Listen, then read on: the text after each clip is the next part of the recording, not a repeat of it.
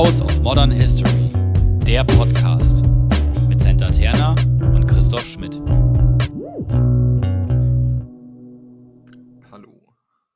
Hallo. Kurzer Einschub. Wir befinden uns jetzt eigentlich in der zweiten Folge unserer Kolonialismus-Folge. Also, wir möchten jedoch vorneweg äh, noch über etwas sprechen.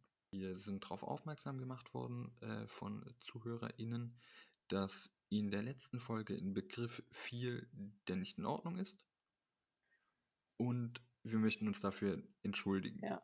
Und vor allem, falls wir jemand damit getroffen haben, dann tut es uns wirklich leid. Das war nicht unsere Absicht. Ja. Wir haben lange überlegt und es gibt verschiedene Ansätze, damit umzugehen, die wir abgewogen haben. Ähm, es stand auch im Raum, dass wir die Folge löschen und neu aufnehmen oder löschen und einen Kommentar direkt in die Folge packen. Wir haben uns jetzt dafür entschieden, in der Beschreibung der Kolonialismus 1 Folge editi editieren, äh, mit einem Hinweis zu versehen, dass dort ein Begriff fällt, den wir jetzt auch nicht sprachlich reproduzieren, ähm, Ja. der nicht in Ordnung geht, für den wir uns entschuldigen möchten. Genau, um darzustellen, äh, besser, um, um Prozesse transparent zu halten und auch zu zeigen, dass wir Fehler machen, Ja. äh, haben wir uns entschieden, diesen Weg Das zu auf wählen. diese Art Ja. und Weise zu machen, genau. Wo, Genau. Und es darf sich auch gern weiterhin jeder bei uns melden, der jetzt auch sagt, er findet die Art und Weise nicht gut, wie wir das jetzt machen. ja, Also gerne, gerne schreiben oder wie auch immer auf uns zukommen. Hallo. Huhu. Willkommen zurück zum zweiten Teil von der House of Modern History Folge Kolonialismus. Wir haben beim letzten Mal so ein paar der Basics behandelt, wobei wir immer wieder gesagt haben, das, was wir hier machen, ist wie bei allen Folgen defizitär. Hier fällt es einfach nochmal besonders auf. Besonder, gesondert, Ja. besonderes oder gesondert. Ja. Puh, ja, auch für mich ist es die sechste. Stunde. Oh nein! Nein, nein, nein! Ähm, An dieser Stelle geben wir die Trennung dieses Podcasts bekannt. ähm, Kein Witz. ja, nein, wir machen weiter. Es gibt, du hast da gar keine. Mit wem willst du sonst sprechen als mit mir über Geschichte so? Ja, scheiße, ja, das kettet uns aneinander, die Alternativlosigkeit. Gut, das war's jetzt auch. Ähm, und jetzt ein bisschen spezieller. Wir wollen heute über äh, Kolonialismus und Formen von Gewalt sprechen. Was eher, wenn ich das richtig sehe, so den, den Blickwinkel sehr einseitig zu sein scheint. Also Gewalt wird angetan beim Kolonisierungsprozess und über Ja. den großen Block Kolonialismus und Wissen, der in Konstanz vor allem auch sehr stark gelehrt wird, würde ich Mhm, sagen. dazu bist auch eindeutig du der Experte. Ja, das warten wir mal nach der Folge ab. Ähm, da wird es auch nochmal so Rückgriffe geben auf die, die vorherige Folge. Mhm. Und am Schluss nochmal kurz gehen wir auf Perspektiven und Themen von Kolonialismusforschung ein. Yes. Gut, Senta. Mhm. Ich mache jetzt meinen Teil am Anfang und dann bist eigentlich nur noch du dran, ne? ja, ist so. Wir können es umdrehen. Nein, Alter, um- nein. nein, nein, nein, nein. Ich meine, ich habe ja in der letzten Folge relativ viel gesprochen. Hast du? Am Schluss schon. Ähm, genau, Gewalt. Kolonialbildung ist stets mit Gewaltanwendung verbunden. Steht Aha. steht bei Osterhammel und Jansen.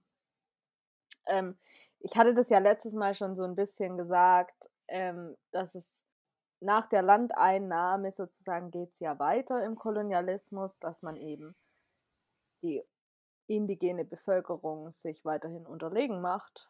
Ähm, das heißt, es ist mal oft ist es halt einfach eine kontinuierliche Gewalt. Ähm, Okay. Und wenn es dabei um die Landeinnahme geht zum Beispiel, dann ist auch jedes Mittel recht, von Völkermord bis alles Mögliche. Mhm. Ja, bitte. Kurze Frage, aber wirst du bestimmt später auch erklären, aber dann vergesse ich die Frage nicht. Kontinuierliche Gewalt klingt danach, als dass es erstmal gleichbleibend von Form, Wirkung und Stärke ist? Oder einfach nur, dass es immer Gewalt Dass gibt? es immer Gewalt gibt, Ja. eher. Nicht, dass es gleichbleibend ist. Ähm, weil wenn es Ja. jetzt zum Beispiel ja darum geht, zu sagen, ich möchte dieses Land hier einnehmen, aber das sind Indigene und ich bringe die einfach Mhm. alle um, Ja. dann, ja, dann ist dieses Ausmaß der Gewalt Ist der ist dann nicht mehr da. Oder sie werden einfach nicht umgebracht, sondern unterdrückt, aber das eben auch auf einer dauerhaften Gewalt, mit dauerhafter Gewalt, die jetzt aber nicht so stark sein muss dann wie am Anfang. Ja, okay. Ähm, das Buch, was ich interessant fand, sagt halt, dass es zum einen zu einer dauerhaften Unterdrückung der unterlegenen Bevölkerung eben kommt und dadurch so eine permanente Etablierung von kolonialem Frieden Mhm. geschaffen werden soll. Also ja, wir unterdrücken die jetzt dauerhaft mit Gewalt und dann ist es Mhm. praktisch unser Frieden, den wir hier eingeführt haben. Genau. Ähm, Ja. interessant ist, dass die Gewaltpraktiken sich innerhalb von Europa und eben außerhalb von Europa in den Kolonien unterscheiden. Also außerhalb von Europa in den Kolonien war jedes Mittel re recht praktisch und Mhm. ähm, jede Methode der Kriegsführung legitim, die innerhalb von Europa als moralisch und auch rechtlich verwerflich wäre. Diese Regeln haben aber in den Kolonien eben Mhm. nicht gegolten, sondern da konnte man alles machen. Mhm. Was noch anders war, ist Mhm, einfach, mhm. dass die Bedingungen viel unkalkulierbarer waren für die Kolonialmächte dort natürlich. Äh, Territorium war unbekannt. Gegner sozusagen, in Anführungszeichen, Mhm. waren fremd. Also man wusste nicht so richtig, was da auf einen zukommt, sage ich mal. Ähm, und deshalb einfach unkalkulierbarer und auch zum Beispiel solche Dinge wie ungewohntes Klima oder so hat natürlich eine Rolle gespielt. Mhm. Genau. Äh, oft wurden eher kleinere Kriege wie Guerilla-Kämpfe Ja. sozusagen geführt, die auch von den Einheimischen übernommen wurden. Also die Kolonialisten, die Kolonialmächte haben das übernommen. Und je mehr sozialdarwinistisches Denken dann eben reinkam, desto mehr Kolonialkriege wurden geführt als Kriege zur Verbreitung der Zivilisation gegen Widersacher. Also wenn es am Anfang oftmals erstmal um Landeinnahme geht oder auch, keine Ahnung, Rohstoffe oder Mhm. sowas, dann kam eben mit der Zeit immer mehr zu sagen, wir müssen die auch kolonieren und äh, zivilisieren und dafür Mhm. Ja. es gab auch die Idee, und das ist ein bisschen paradox, finde ich, so zu sagen, die friedlebenden Wilden oder Orientalen müssen von den einheimischen De Despoten sozusagen befreit werden. Und das übernehmen die Kolonialmächte. Ja. Und das ist, ich Mhm. meine, was, was folgt danach für diese Menschen, die befreit wurden, in großen Anführungszeichen? Ja, also. Ja, da hast du ja dann die, die Möglichkeit, sie in Anführungszeichen zu erziehen. Also nach Mhm. dem Motto, die haben vorher keine, sagen wir mal, Demokratie, was ja jetzt auch nicht grundlegend so. Ähm, aber die haben so, so eine, alles in Anführungszeichen jetzt, die Mhm. haben dieses richtige normative äh, Ordnungsdenken gar nicht kennengelernt. Wir müssen die erziehen. Und das kannst du Ja. damit natürlich auch legitimieren und sie damit auf andere Art und Weise inferiorisieren. Voll. Ähm, Osterhammel und Janssen sagen auch, dass Europäer in eine Gesellschaft da oftmals reinkommen, also vorkoloniale Gesellschaft, in dem Fall dann, die einen hohen Gewaltpegel hat. Schon. Steht im Buch. Ja, okay. Aber wird so dargestellt oder ist der Gewaltpegel hoch? Weil ich würde sagen, das ist vor allem auch ein Argumentationsmuster. Sind diese Ja. äh, Ja, ja, ich glaube. Friedensmissionen. Also in dem Buch stand, dass es so war auch. Aber natürlich wird es mitunter einfach Mhm. Legitimation sein, zu sagen, ja, ich, ich befreie die ja praktisch von diesem Gewaltding hier und bin und bin der und bin die große tolle Retterkolonialmacht. Ich habe sogar Anmerkungen auf den Seiten, ich wollte es nur sagen. Genau, anderer Kriegstyp dann noch so ist die Niederschlagung von nationalen Befreiungskampf, die dann Exakt.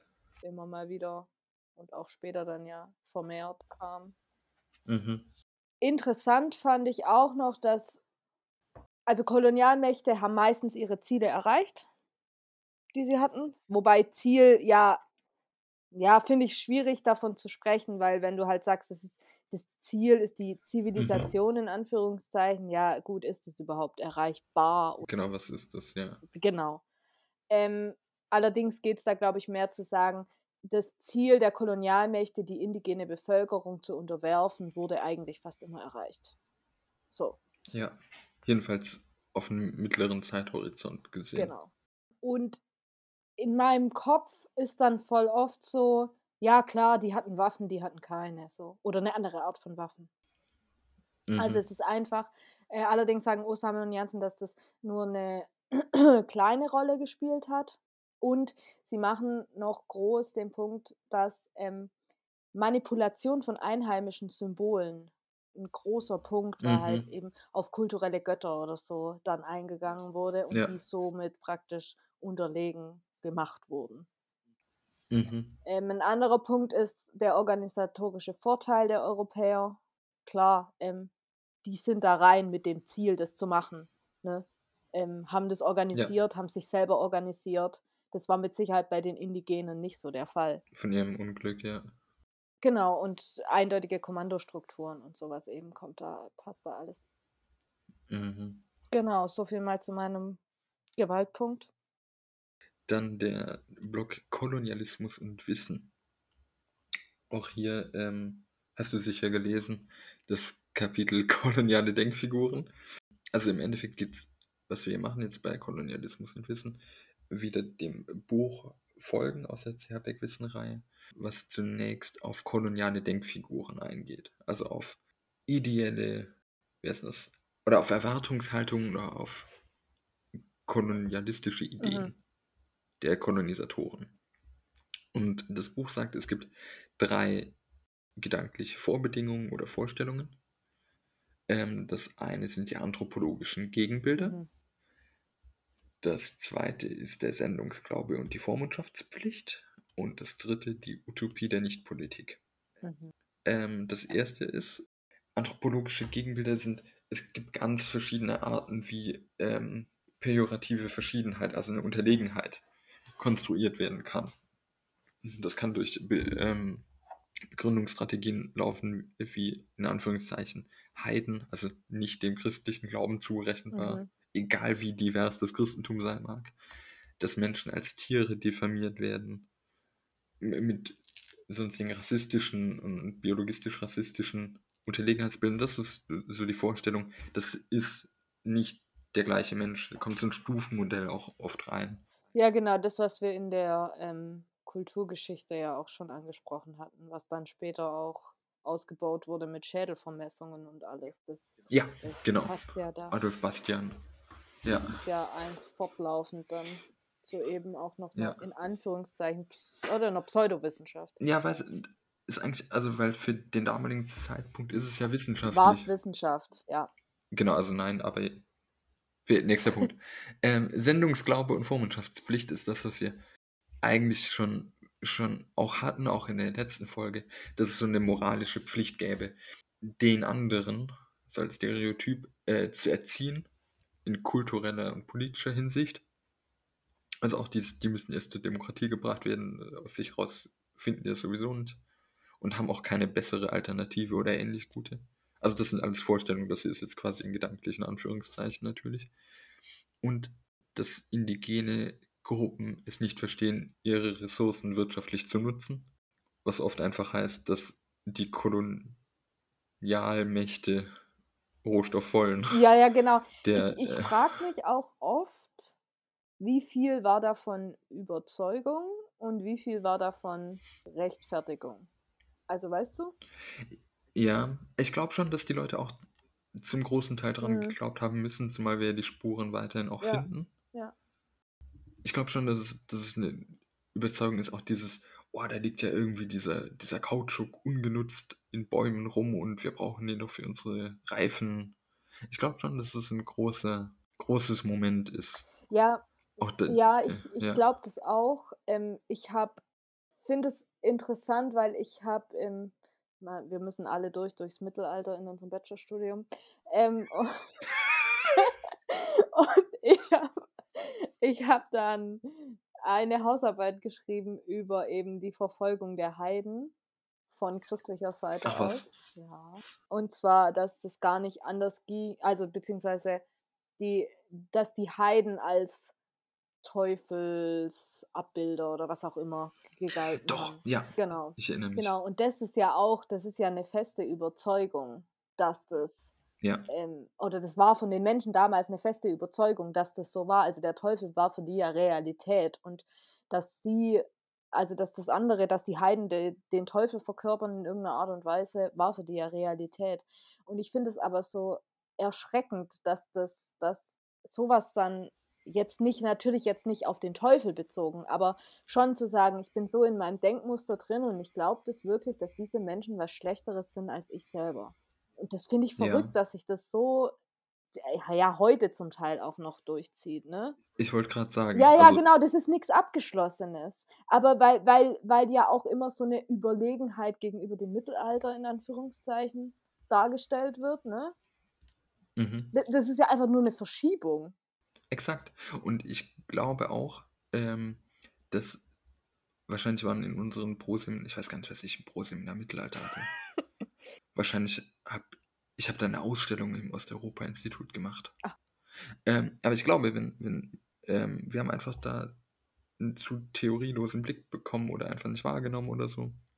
Ich will das Mittelalter jetzt nicht per se verteidigen, aber ich glaube, man kann es schon. Es ist einfach nur ein weiterer Zeitraum, in dem man Theorie anwenden kann. Das ist, was mir Spaß macht. Ob das jetzt in der Antike passiert oder eben in der Zukunft, nein, dort nicht. Aber, also so, ja. Aber stimmt, das mit Heiden ist spannend. Also, Ja. spannend in Anführungszeichen. Äh, Heiden in Anführungszeichen. ja. Zu- Zurück zu kolonialen Denkfiguren. Die dritte koloniale Denkfigur, die sogenannte Utopie der Nichtpolitik. Mhm. davon abgesehen, dass ich einen anderen Utopiebegriff habe, ähm, ist hier, und das hatten wir sowohl in der letzten Folge als auch vorhin, fiel es mir wieder auf. Ja, da wollte ich dich auch, was wollte ich da fragen? Also, Utopie der Nichtpolitik bedeutet diese Vorstellung eines anarchistischen oder anarchischen Urzustand, Standes, der auch nie vollkommen zu beseitigen ist und immer wie so ein Damoklesschwert. Genau, das war mit, mit dieser Gewaltnummer. Also, dass die konstante Repression der Bevölkerung auch damit legitimiert wird, dass ähm, man immer an der Schwelle steht so. Mhm. Wenn man jetzt nachlässt, droht wieder Chaos und was hat man nicht alles investiert und Mhm. das ist immer so hochrisikomäßig. Ja. Und da weiß ich tatsächlich nicht, ob das wirklich in der Konsequenz so gedacht wird oder ob das eine Legitimationsfigur. Also da erscheint mir das als Legitimationsfigur wahrscheinlicher als feste Überzeugung. Will das aber gar nicht beurteilen. Ja, wobei auf der anderen Seite, wenn du diese Menschen als so krass wild und barbarisch und alles siehst, dass du die natürlich auf, dass du die dann sagst, du musst die dauerhaft zähmen, weil sonst bricht es aus. Ja, Kann ja Ich schon weiß, auch ja. ja, es kann, ja. Ich fand es nur, das war tatsächlich der Punkt, vor allem dieses auf Dauer gestellte, Mhm. es ist so risiko, das fand ich irgendwie sehr spannend. ja, Äh, also, das hatte ich nicht erwartet. Ähm, genau, das sind so die Denkfiguren der Kolonisatoren. Und es gibt jetzt auch koloniales Wissen, was aufgeführt wird.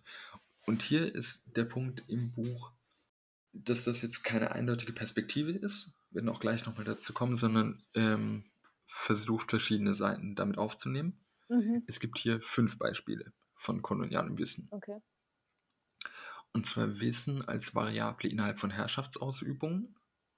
Also die angepasst wird auf, und ich würde es auch tatsächlich erstmal so allgemein lassen, dass Wissen und Herrschaft verschiedene Formen einhergehen und das ist einfach sehr offen, äh, wie man, wie das genutzt wird. Das kann auch Folter beinhalten, Mhm. die in der Kolonie auch, es gibt einen guten, ein gutes Buch von Talal Assad, Mhm. dass Folter an andere Orte verschoben wird Mhm. die halt noch nicht zivilisiert sind, dort ist es viel einfacher möglich. Und das zweite, Ja, und dort ist es ja aus der Logik raus auch okay. genau, ja, genau, genau. Ähm, das zweite ist, ähm, dazu kommen wir gleich nochmal vertiefend, hybrides Wissen, was sich vor Ort bildet in Kolonien, das teilweise eine geringe Reichweite hat, also vielleicht auch nur auf diesen Bereich anwendbar ist, weil er auch ich würde das ephemer nennen. Es ist ein Wissensbestand, der sich gar nicht lange verselbstständigen muss. Dass es verschiedene Wissenskategorien im kolonialen Kontext gibt, die auch ihrerseits wieder verschiedene Rollen und Expertenfiguren ähm, hervorbringen oder nötig machen.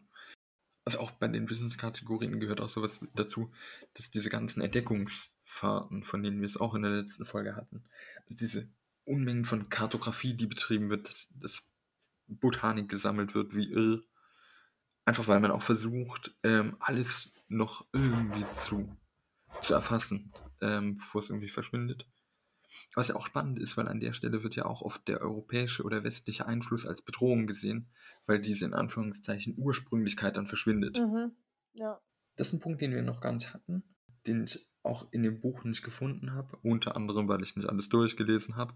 Aber dieser Blick, also diese Vorstellung, die auch dann im Kolonialismus inhärent ist, aber nicht nur auf ihn beschränkt ist, die Vorstellung, dass in Anführungszeichen unterentwickelte Länder oder rückständige Länder, alles in Anführungszeichen, einen Blick in die Vergangenheit äh, bieten. Mhm. Also diese äh, Trope der Gleichzeitigkeit des Ungleichzeitigen, den wir auch schon mal in der Folge kurz hatten, ist da auch nochmal dabei und verzahnt sich hier auf eine ganz spezielle Art und Weise. Mhm. Die sind rückständig, und dann kommen Figuren, die sagen, oh, dann können wir einen Blick in die Vergangenheit wagen. Und andere, die sagen, ja, wir müssen jetzt aber versuchen, auf andere Stufen zu bringen. Da passiert einfach sehr viel. Mhm. Auch sehr unterschiedliche und sehr gegensätzliche Ja. Wissensrollen. Der vierte Punkt ist, dass diese, das ähm, Wissen zirkuliert, generell. Also es befindet sich im ständigen Austausch und dass diese Wissenszirkulation auch in internationale Kreisläufe eingebunden ist, also nicht zwingend an einem Ort gebunden ist oder auch nur zwischen Zentren und Peripherien laufen muss. Der letzte Punkt ist, ähm, dass kolonial produziertes Wissen nicht zwangsläufig pro-kolonialistisch ist. Also selbst wenn die Umstände koloniale sind, muss das Wissen nicht diese Umstände unkritisch oder unreflektiert oder unterstützend reproduzieren. Ähm, ich habe mal eine kurze Frage dazu. Ist dieses Wissen, von dem du jetzt gerade sprichst, von den Kolonialmächten oder von den Kolonisierten, von denen zusammen? Also verstehst du, was ich meine? Ich würde sagen, ähm, unabhängig von Rollen, also dass alle daran partizipieren können. Denn beispielsweise gerade bei den Expertenfiguren äh, gibt es auch indigene, ähm, also du brauchst irgendwelche Leute, die sich vor Ort auskennen oder auch die vor Ort ähm, mit den ehemaligen Verwaltungsstrukturen. Also es hilft ja nicht einfach nur, äh, Verwaltungsstrukturen zu kappen und dann zu sagen, wir bauen von vorne auf. Du brauchst ja trotzdem irgendwelche indigenen Elitengruppen, sage ich mal. Und dieses Wissen muss dir eine Mittlerfigur erzählen. Das steht ja nicht irgendwo, Ja, da liegt kein Who rum. ja. Äh, sagen so, hm, Einfluss und nicht Einfluss. Ähm, und auch die Zirkulation des Wissens ist vor allem, das ist nämlich das Spannende, im äh, Austausch. Ein Ding zwischen Kolonisatoren und Kolonisierten. Aber also ist das Wissen, das dann zum einen wahrscheinlich verschriftlicht wird, zum anderen in anderen Gegenständen oder so irgendwie drinnen Mhm. dargestellt, was weiß ich, wie man es bezeichnen möchte, Mhm. hergestellt von den Kolonialmächten eher, oder? Weil ich meine, dass, dass, dass Indigene zusammen mit Kolonialmächten ein Schriftstück schreiben, beispielsweise, kann ich mir schwer vorstellen. Oder ist das Ja, so? also ich glaube, dass die Sichtweise, die du hast, naheliegt, was vielleicht aber ein Quellenproblem ist. Mhm. Also in dem, in dem Buch kam auch vor, dass ähm, zwei Sachen. Zum einen wird durch eine sicherlich westliches Schulsystem irgendwas an oder ähm, irgendwas vermittelt, was äh, westlichen Ideen zugrunde liegt. Mhm. Und das heißt, es gibt irgendwann dann auch, ich glaube, das Beispiel war Salman Rushdie, der dann halt sagt, wir haben dann auf einmal halt äh, Englisch, was als indische Sprache gilt und wir können uns aber damit in Indien mit sehr vielen unterschiedlichen Sprachen gemeinsam versuchen auszudrücken. Mhm. Das ist natürlich dann eine weitere Identität und das ist auch nicht problemlos klar. Ähm, aber wir hatten es auch in der letzten Folge, glaube ich, kurz angesprochen, wenn Leute zur Ausbildung in das sogenannte ähm, koloniale Zentrum gehen, um dort Juristerei zu lernen oder sonstige Dinge und dann sagen, hey Freunde, ihr habt hier so Ideen von Freiheit und Gleichheit und Brüderlichkeit und nutzen das dann für ihren Widerstand. Ja. Also ich würde schon sagen, dass es sehr hybrid und Mhm. sehr ambivalent ist. Dazu passt auch, dass es jetzt weniger trocken wird, habe ich Chapter mal vorbereitet. Mhm. Nee, habe ich nicht. Ich würde kurz zwei Bücher erwähnen, dass Mhm. wir auch nicht nur über ein Buch sprechen, die sich so ein bisschen damit befassen. Mhm. Und das eine ist das großartige, wirklich groß, großartige Buch äh, Pitchin Knowledge mhm. von Harald Fischer-Tinney mit dem Untertitel Wissen und Kolonialismus aus dem Jahr 2013. Es ist sicherlich eins der einflussreichsten Bücher, würde ich sagen. Auf jeden Fall für mich.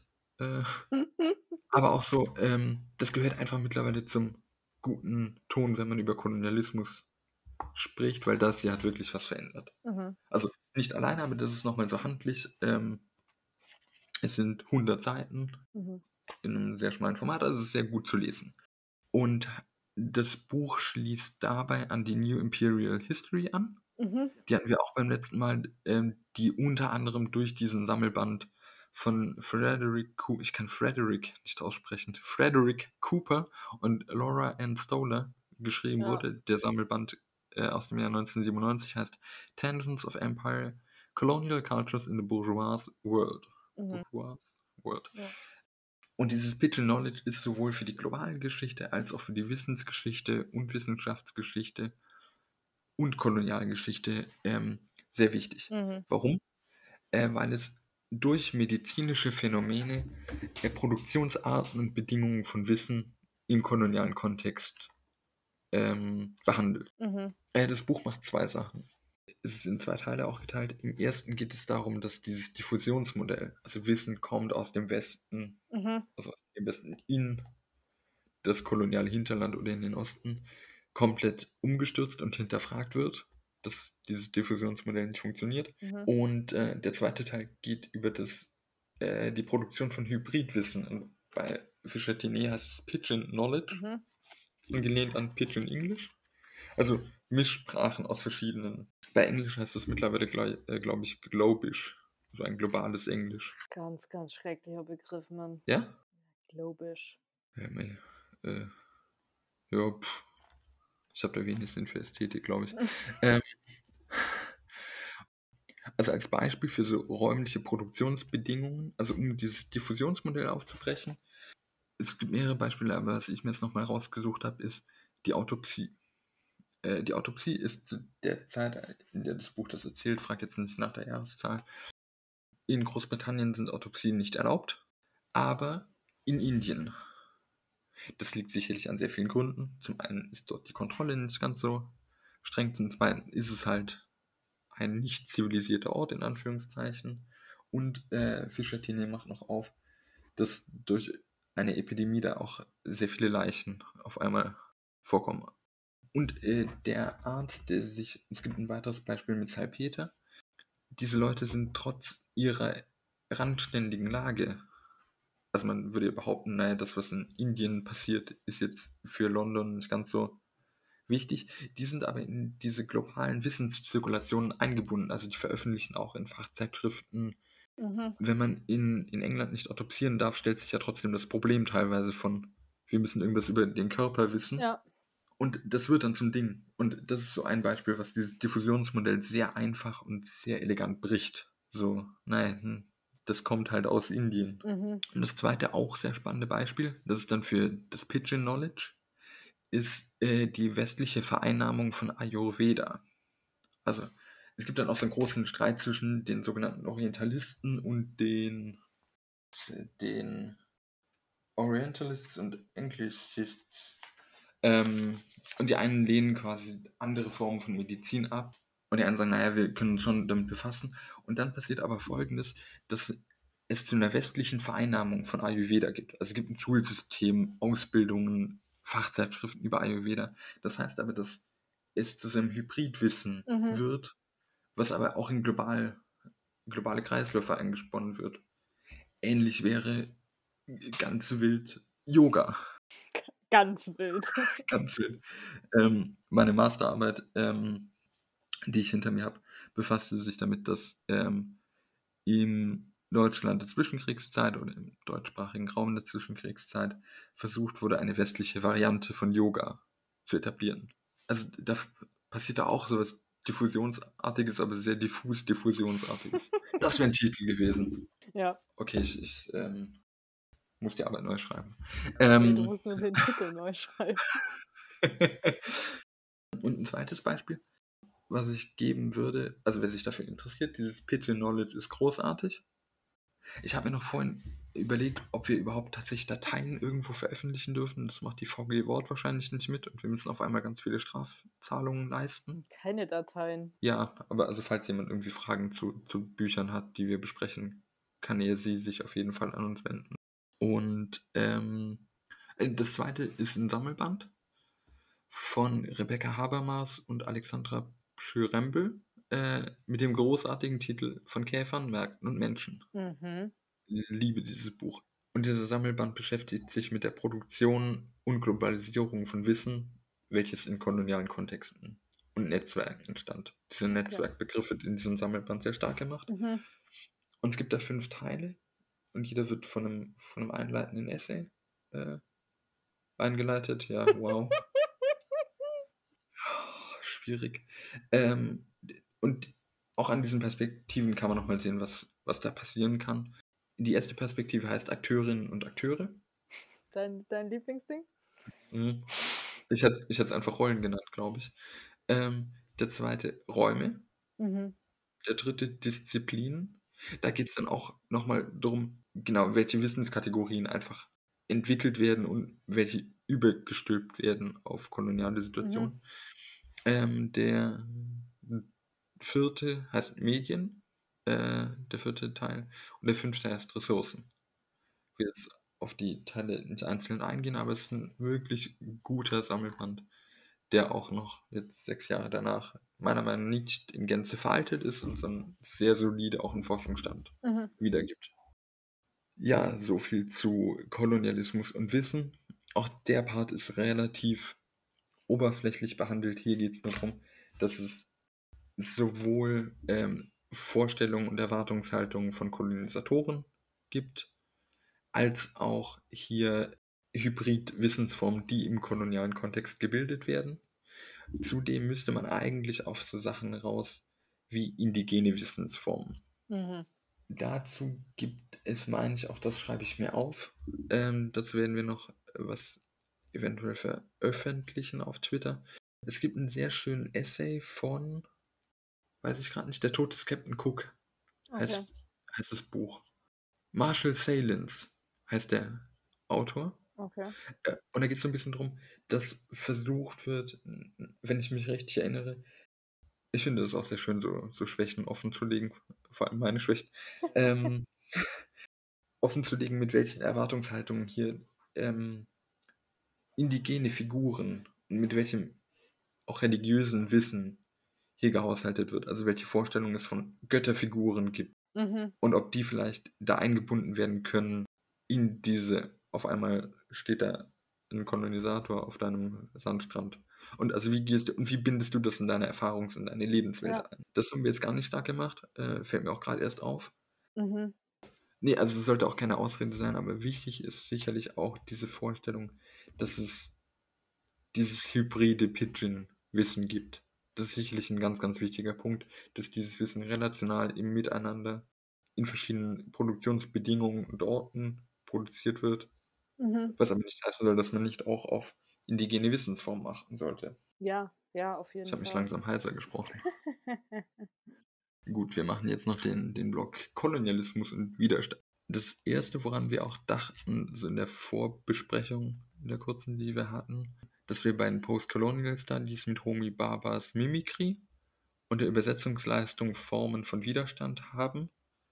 Wobei ich gerade bei dem Mimikry wirklich nicht so richtig, ich kann es versuchen nachzuvollziehen, Mhm. aber bin mir nicht so richtig sicher, ob das als Widerstand gilt, werde diese Meinung aber gleich wieder revidieren. Vielleicht. Das andere ist, dass man wieder auf ähm, mit dem Zerbeck-Wissenbuch sagen kann, dass sich nicht alles im Leben, im Kolonialismus auf diese auf diesen Dualismus von Kollaboration und Widerstand münzen lässt. Es gibt auch Ja. vielleicht einen Alltag, der unpolitisch läuft. Das Buch macht drei Formen von Widerstand aus. Das erste wäre so dieser primäre Widerstand, der als gewaltsam, also als Kampf gegen die Mhm. Kolonisatoren gedacht wird oder auch Abwanderung, was auch eine Form von primärem Widerstand ist, wo ich tatsächlich nicht sicher bin, ob das für mich auf einer Ebene stehen würde. Ja, würde, würde es für mich jetzt auch nicht. Ja, ich meine, vier Gruppen von Widerstand, oder vier Formen sind vielleicht auch einfach entweder drei oder fünf. Ich, ich verstehe, dass das man mit Zahlen da anders umgeht. Wobei dort auch gesagt wird, dass das selten äh, während dieser Eroberungsphasen stattfindet. Viel wichtiger sind dann die Erfahrungen, die dann in der Repression, also Ja. im, im Alltag stattfinden. Aber das ist ja auch das, was wir vorher schon hatten, zu sagen, im ersten Schritt ging es mal, ging es ja oft um Landeinnahme und welche Ressourcen gibt es hier überhaupt und was kann ich abgreifen. Und im zweiten Schritt kamen dann eher die Menschen, also die indigenen Menschen dort ins Spiel, zu sagen. Ja. Ja, das war ja nicht primär. Ja, ja, exakt. Und das zweite hatten wir auch schon, das ist so dieser Widerstand innerhalb des Systems, dass indigene Bildungseliten versuchen, durch die Systeme der Kolonisatoren zu agieren. Ja, genau. Den Punkt finde ich ja am interessantesten. Ja, das ist auch ziemlich, ziemlich gewitzt, finde ich. Also wenn du mal das Rechtssystem verstanden hast und dann auf mit diesen Strukturen versuchst zu arbeiten oder auch diese Anfälligkeiten verstehst und darüber agierst, ist es ziemlich spannend. Ja, genau, das ist nämlich bei diesem Religionsteil, ist, war das auch ein Punkt, ähm, zu sagen, in der späteren Phase von Mission in Afrika haben Afrikaner irgendwann angefangen, eben selber damit zu arbeiten. Zuerst noch als Prediger und Bekehrer und so und haben später dann aber ihre eigenen Kirchen aufgebaut. Mhm. Und das ist ja super interessant dann, wie du halt innerhalb von diesem System und ob du das jetzt als Widerstand bezeichnest, weiß nicht. Ich würde schon sagen, dass man das auch als Widerstand bezeichnen kann. Steht in dem Buch Mhm. jetzt so direkt nicht drin. Aber zu sagen eben, das ist, das muss nicht Anpassung sein, sondern das kann eine Form des Widerstandes sein. Vor allem dann, wenn dann dabei rauskommt, dass die eigenen Kirchen entstehen von den Menschen. Ne? Das stimmt, ja. Der dritte Punkt sind Bewegungen nationaler und staatlicher Unabhängigkeit. Das ist ein wörtliches Zitat. Also kolonialer Nationalismus oder antikolonialer nationaler Befreiungskampf. Mhm. Genau, äh, nur vier, fünf Worte zum Kollo äh, Kollaborationspunkt, Ja. der gerade genannt wurde. Also wie gesagt, das nicht alles findet zwischen diesen zwei Polen Widerstand und Kollaboration statt. Ähm, Kollaboration ist eigentlich eine von, also das ließe sich nochmal in drei Varianten aufdröseln, was ich jetzt hier nicht machen werde. Ähm, aber eine Strategie von Kolonialherrschaft neben der Androhung und Anwendung von Gewalt, äh, der Übernahme traditioneller Herrscherrollen und deren Symbolen, das hatten wir auch schon, Ja, Kommunikationsimperialismus, der Strategie der Herrschaft durch Teilung oder eben fünftens Kollaboration. Man merkt dort, dass es eigentlich auch so ein bisschen zusammenläuft, weil ähm, was passiert denn, wenn du Gewalt androhst oder sie auch anwendest? Und was versprichst du dir von Kollaboration und wie, wie sind dort Gruppen? Das führt auch dazu, dass man ähm, indigene Gruppen einfach nicht hermetisch wahrnehmen kann, dass die alle die gleichen Interessen auch Mhm. haben und so. Ähm, das aber nur sehr am Rande, dass es nicht zu lang wird. Was ich mit die spannendste Form von Widerstand, weil es stimmt gar nicht, ich finde eigentlich alle Sachen, die, ich, die wir hier Ja. erwähnen, spannend, Ja. schwierig. Es gibt einen schönen, äh, spannenden Essay von Franz Fanon, Mhm. den wir auch schon als Figur hatten. Ähm, der heißt Der Schleier. Ja. Und im Endeffekt geht es hier darum, dass es ein sehr ambivalentes Kleidungsstück ist, äh, dass es sowohl mit Unterdrückung, aber als auch mit Befreiungscodes gelesen werden kann. Denn was Fanon hier sagt, ist, naja, ähm, Personen unter dem Schleier ähm, stellen eine Kommunikationsasymmetrie im Endeffekt her. Also sie sehen, ohne gesehen zu werden. Mhm. Äh, man kann sie nicht eindeutig in, als Individuum oder als Objekt kenntlich machen. Mhm. Weil eigentlich läuft da ja, also der Schleier ist ja nicht direkt kodiert mit einer Person, zwingenderweise. Also mit Ja. einer bestimmten Person. Ja. Ähm, es kann als Symbol kultureller Identität werden. Also er hat das Beispiel Algerien. dass Frankreich versucht, den Schleier als Code der Rückständigkeit zu markieren und auch damit zu entfernen. Das ja eigentlich Dru- basically, was heute passiert, oder? In Europa, wenn man sich an das Burka-Verbot. Ge genau, also Das ich ist würde ja sagen, genau das Gleiche. Ja. Genau, ja, ja. Und auf diesem Schleier dann zu beharren, kann eben auch Widerstand bedeuten. Dass eben nicht jemand von außen hier sagen kann, ob du jetzt unterdrückt wirst, unterdrückt wirst Mhm. oder wessen Entscheidungsmacht das überhaupt ist. Und in einem zweiten Schritt kannst du unter dem Schleier eben auch Waffen schmuggeln, was explizit gesagt wird. So, Also das ist einfach so ein, ein Alltagsobjekt, was sehr widerständig werden kann. Du kannst andere Leute drunter verstecken. Das muss ja nicht mal eine Frau sein, die da drunter steckt. Das fand ich sehr, sehr spannend.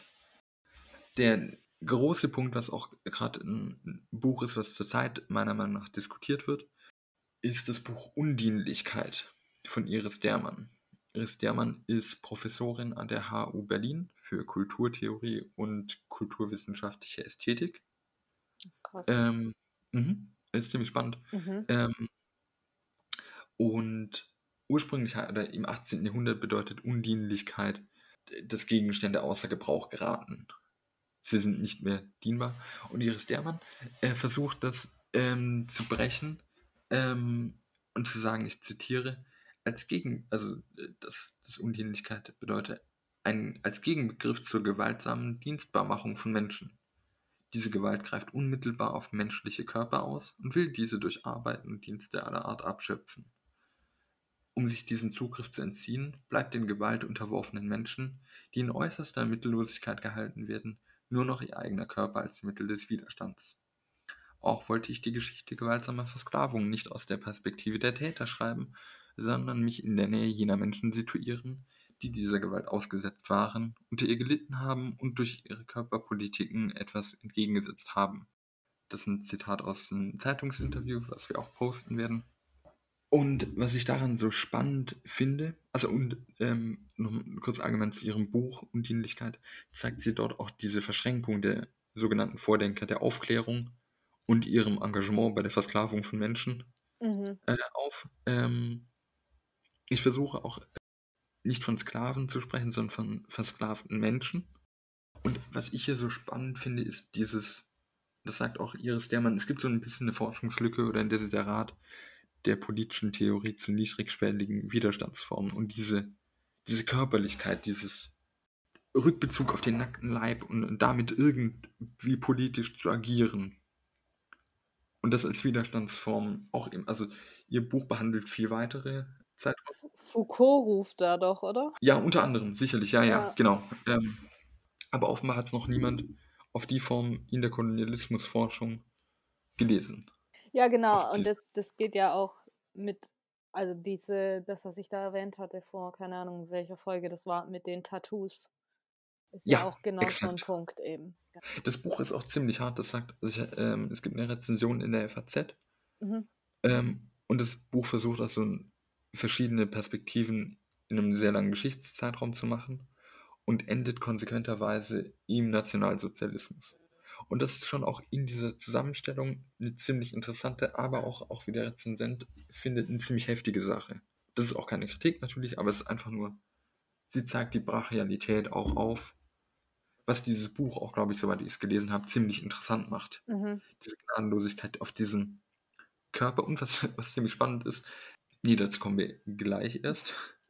Sie, sie sagt, es zählt nämlich verschiedene Formen von Widerstand auf. Und sie unterteilt im Endeffekt, wenn ich das richtig sehe, in zwei Formen. Erstmal Mhm.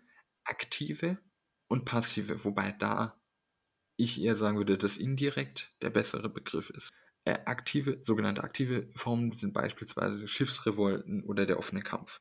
Mhm. Das kennen wir jetzt auch aus der anderen Widerstandsdefinition oder Form. Und die indirekten Formen, das sind die auf den nackten Körper. Oder ich sage immer nackter Körper, Kann auch aber auf- angezogen sein. kann auch angezogen sein, aber Ja. auf dieses, dieses Körperliche. Das können Formen wie Hungerstreik sein, Selbstverstümmelung, temporäre Flucht. Ganz wichtig ist beispielsweise auch das Versklavte, teilweise einfach sich ich sag, wegstehlen und nachts bis zur Ekstase tanzen, dass sie am nächsten Morgen nicht mehr arbeiten können.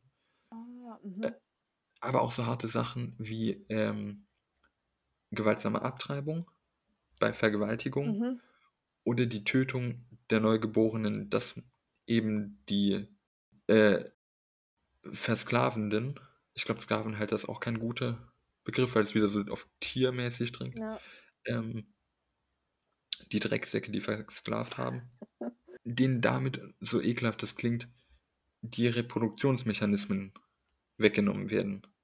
Weil jeder Mensch, Mhm. der in Sklaverei geboren wird oder er in Umständen der Sklaverei geboren wird, gilt als versklavt. Mhm. Und um das zu ersparen, passiert es unter anderem, dass Leute ihre neugeborenen Kinder umbringen. Zudem äh, auch der Suizid. Das muss man, macht sie auch ganz deutlich. Ich zitiere wieder aus dem, ähm, und das ist der Punkt, der ist auch spannend, deswegen will ich es zitieren. Aus dem Interview: Suizid bedeutet für die Versklavten jedoch Flucht durch Fliegen, wenn sie einzeln und auch gemeinsam Hand in Hand über Bord sprangen. Es bedeutete für sie, nach Afrika zurückzufliegen, als lebende Person und integrale Seele zu den Freunden und Vorfahren zurückzukehren. Davon zeugen die Flying Songs und Flying Tales to Africa. Das finde ich spannend, das ist quasi, also da merkt man vielleicht auch, dass sie aus einer anderen Disziplin kommt.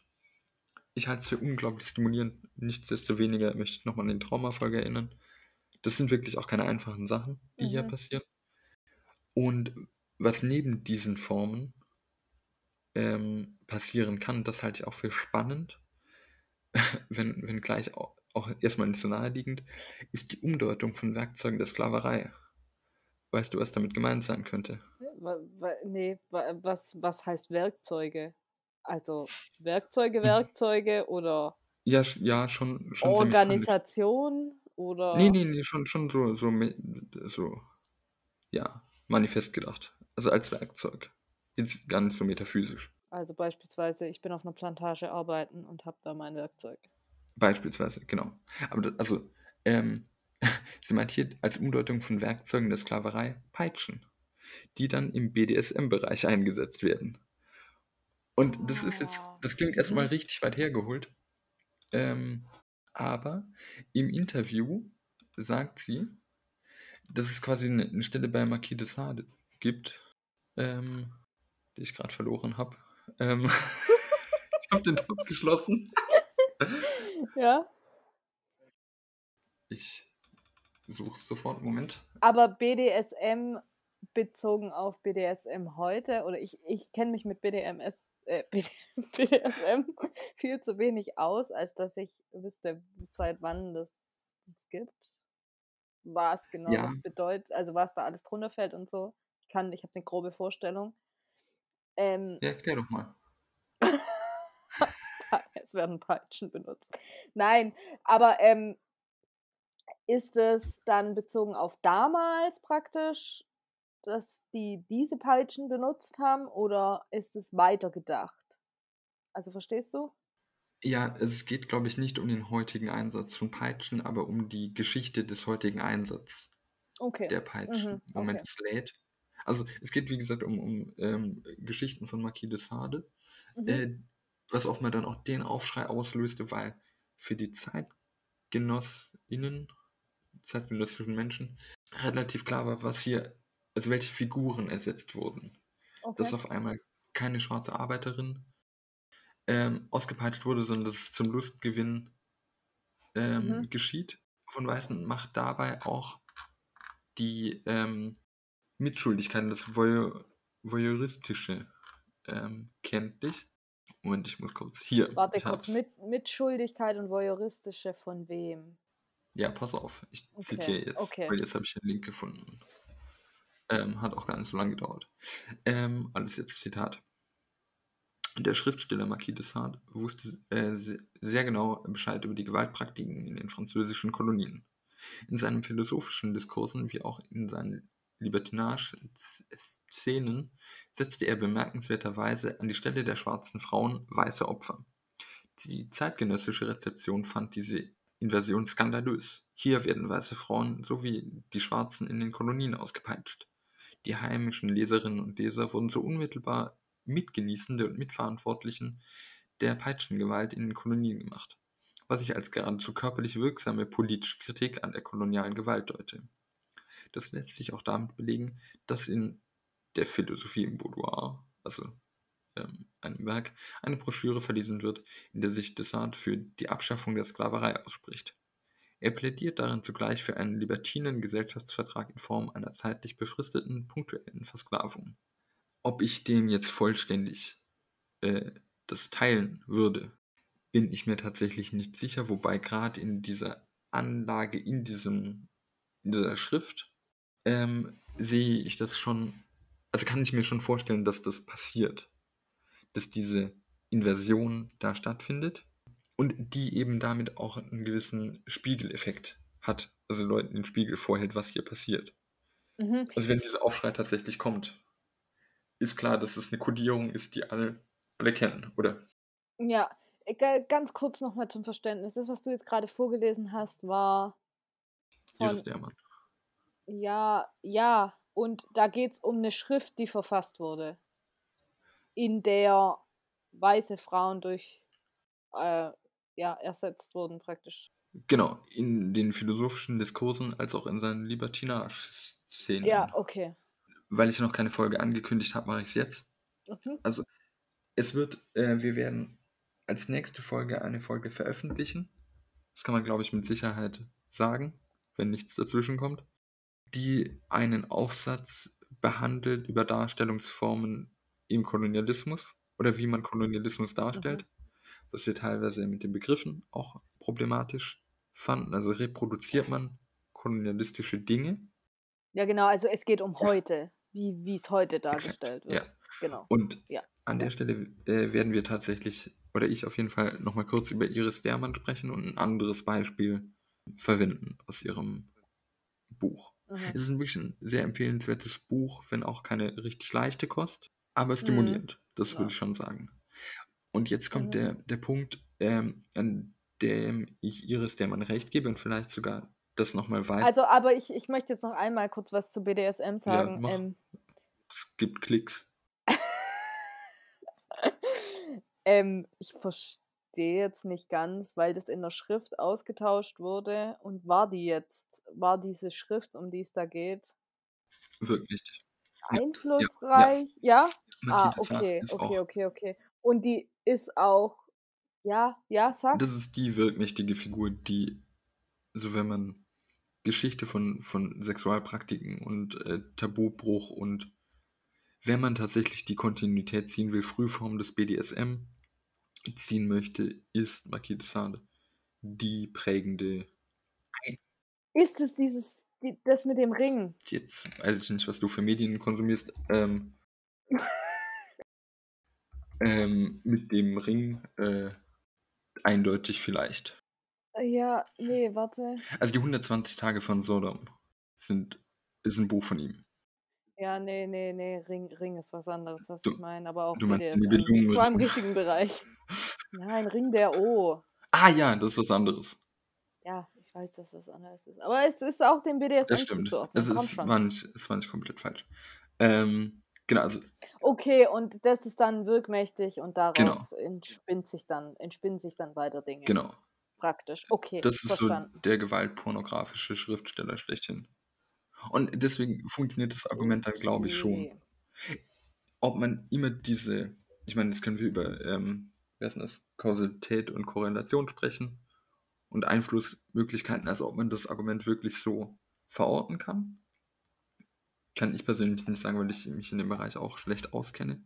Es klingt aber Ja, genau, logisch. ich kenne mich halt auch schlecht aus in dem Bereich. Es klingt erstmal logisch, es klingt aber auch danach, als dass dem Re also derjenige, der diese Schrift liest, das jetzt nicht unbedingt damit direkt in Verbindung mit der Sklaverei in Verbindung bringt. Nee, aber damals scheinbar schon.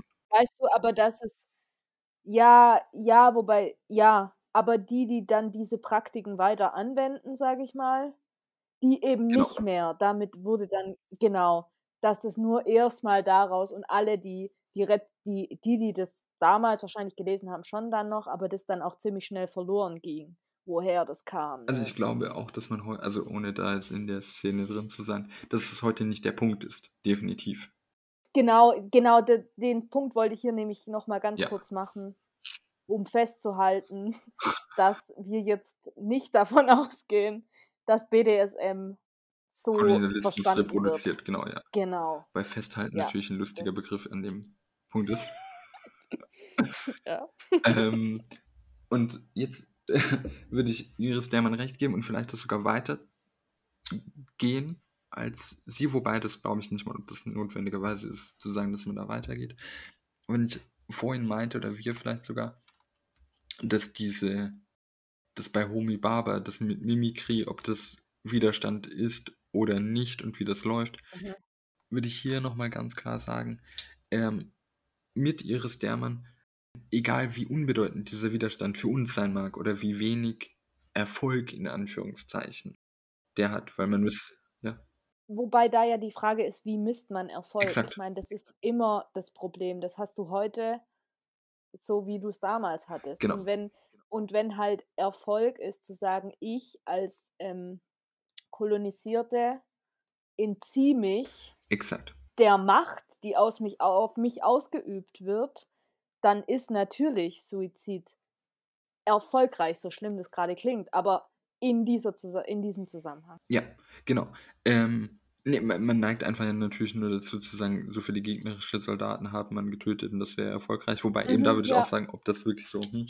Ähm, aber ich würde so, und da weiß ich eben nicht, ob ich weitergehend sein würde, weil ich würde dann sagen, wenn man Widerstand von der widerständigen Person ausdenkt Mhm, und nicht von dem Adressaten des Widerstands mhm, und sagt, dass Widerstand eben identitätsstiftend und in Anführungszeichen rettend sein kann, kann ich mhm, sehr viele Formen von Widerstand für mich tatsächlich zulassen, also als Widerstand gelten lassen, dass du den Handschlag verweigerst oder nicht auf der Straße grüßt, egal wie unbedeutend es sein mag.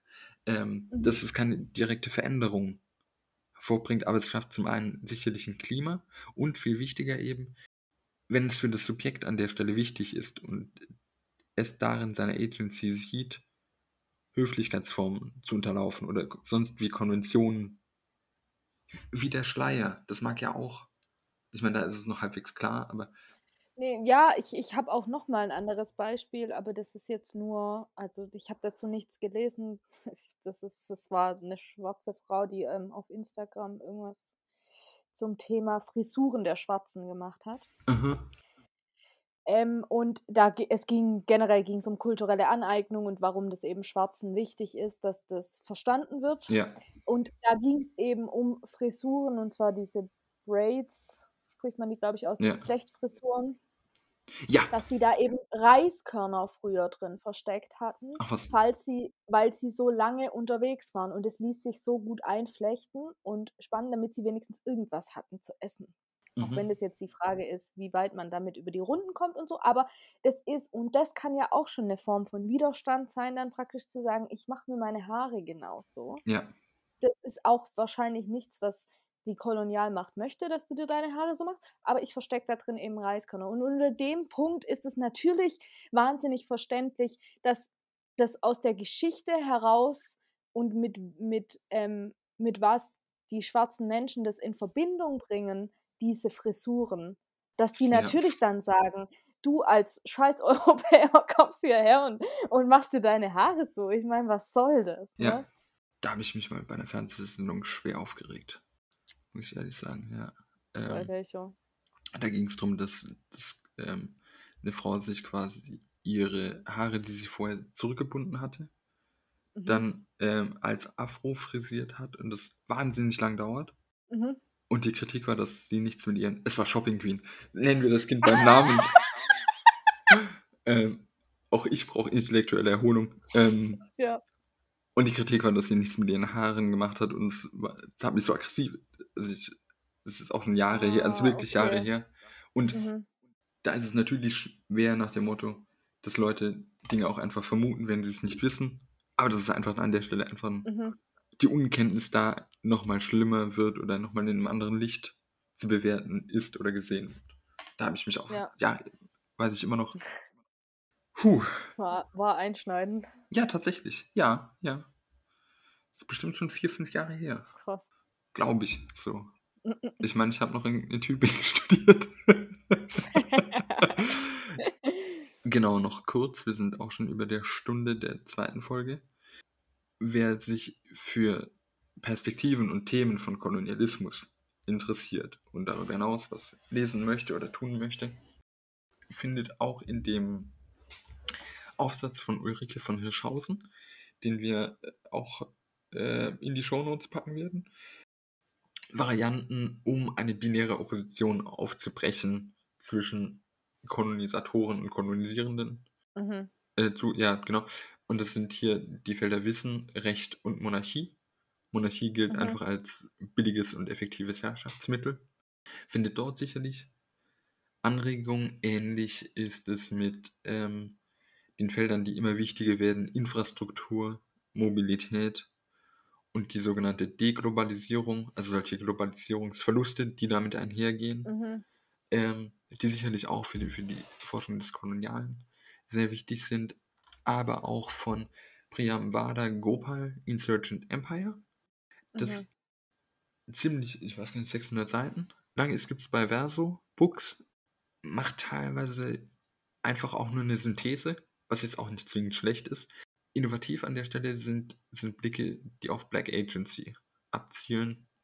Und so die drei Argumente ganz, ganz kurz und sehr gerafft ist, dass Dekolonisation kein geplanter Prozess war, der von der sogenannten Metropole entschieden wurde, dass der gewaltsame Widerstand und so Reiseberichte die Imperialismuskritik und die Freiheitsvorstellungen in Großbritannien auch prägten und Mhm. dass die Kritik an der imperialen Unterdrückung oft, vor allem im 20. Jahrhundert, mit Kapitalismuskritik einhergeht. Okay, ja. Ähm, sie lässt leider irgendwie das Beispiel Irland raus, das hat mich tatsächlich auch nochmal interessiert. Aber es ist ein, Mhm. Buch, mit dem man sehr viel, es ist sehr gut geschrieben, soweit wie ich bisher gelesen habe. Das sind noch so Buchtipps, aber eigentlich vor allem wirklich dieses Pigeon Knowledge Buch und der Sammelband, der ist wiederum ein bisschen teurer. Den sollte man sich eher ausleihen. Ähm, genau. Äh, auch nochmal, weil wir es länger auch nicht mehr hatten, wir haben auch einen Twitter-Account, auf dem ihr uns folgen könnt, mit uns kommunizieren. Hier vor allem Grüße an Patrick Sauter, der jede Folge retweetet und liked, ähm, was ich sehr, sehr schön finde und sehr unterstützend. Ja, ähm, Ich freue mich auch jedes Mal. Ja. Ähm, ja ähm, wir sagen es nicht, aber wir haben einen Abspann. Ja, aber wer, äh, hörst, ich habe heute habe ich Podcast-Folgen gehört, ich höre nie den Abspann. Ich auch nicht. Ich höre ich hör Abspann nicht. Ich skippe Werbung. Ja, Ich ja, skippe den Vorspann. eben. Also genau für solche Leute wie du und mich, ich, True. ähm, haben wir das jetzt die Logik unterlaufen. Haha. Ja, ha. Äh, dann bis zum nächsten Mal. Ja, Chris, was war 1912? Unterdrückung. Falls ihr Kritik an uns oder Fragen habt Oder Lob. Gerne auch Lob. oder Themenwünsche, Gast sein wollt. dann dürft ihr euch gerne bei uns melden, entweder auf Twitter unter @houseofmodhist Oder ihr könnt uns eine E-Mail schreiben. Dort ist unsere E-Mail-Adresse houseofmodernhistory at gmail.com. Genau, steht beides in der Beschreibung unten drin. Wir freuen uns auf Feedback. Bis zum nächsten Mal.